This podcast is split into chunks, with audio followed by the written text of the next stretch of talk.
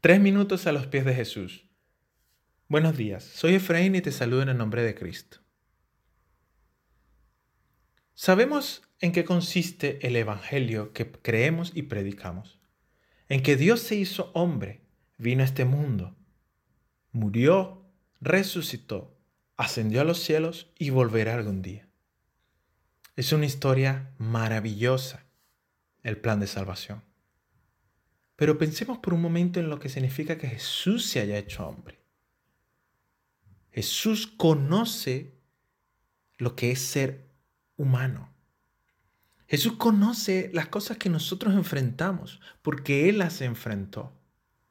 Y a veces pensamos en Jesús como, claro, era Dios, era perfecto, pero Él sintió dolor. Jesús lloró, Jesús reía, por supuesto. Jesús vivió las experiencias del hombre. Sintió frío, sintió calor, sintió hambre, sintió sed. Dios viviendo nuestras experiencias. Más importante, en la cruz, cargó nuestro pecado. Jesús, sobre sus hombros, asumió nuestra maldad, nuestro pecado, incluso el pecado no por hacerlo, sino por cargarlo, lo experimentó, lo tuvo en él. Al punto que en la cruz Jesús dice unas palabras muy fuertes. Dice, Dios mío, Dios mío, ¿por qué me has abandonado? Citando a un salmo, el Salmo 22, que narra las, eh, el sacrificio del Mesías que habría de venir.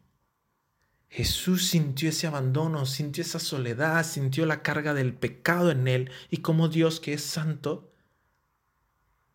emitió un juicio, un juicio justo que nos dio a nosotros la oportunidad de obtener la salvación.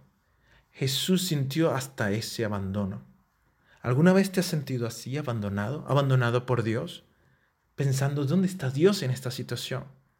¿Dónde está? No lo veo. ¿Por qué me abandonó? Jesús vivió algo similar. Jesús conoce esa sensación. Es por eso que puedes acudir a Él, a Él y decirle, Jesús, tú sabes cómo me siento. Y Él te dirá, sí, yo lo sé. Y por eso sé que hay esperanza.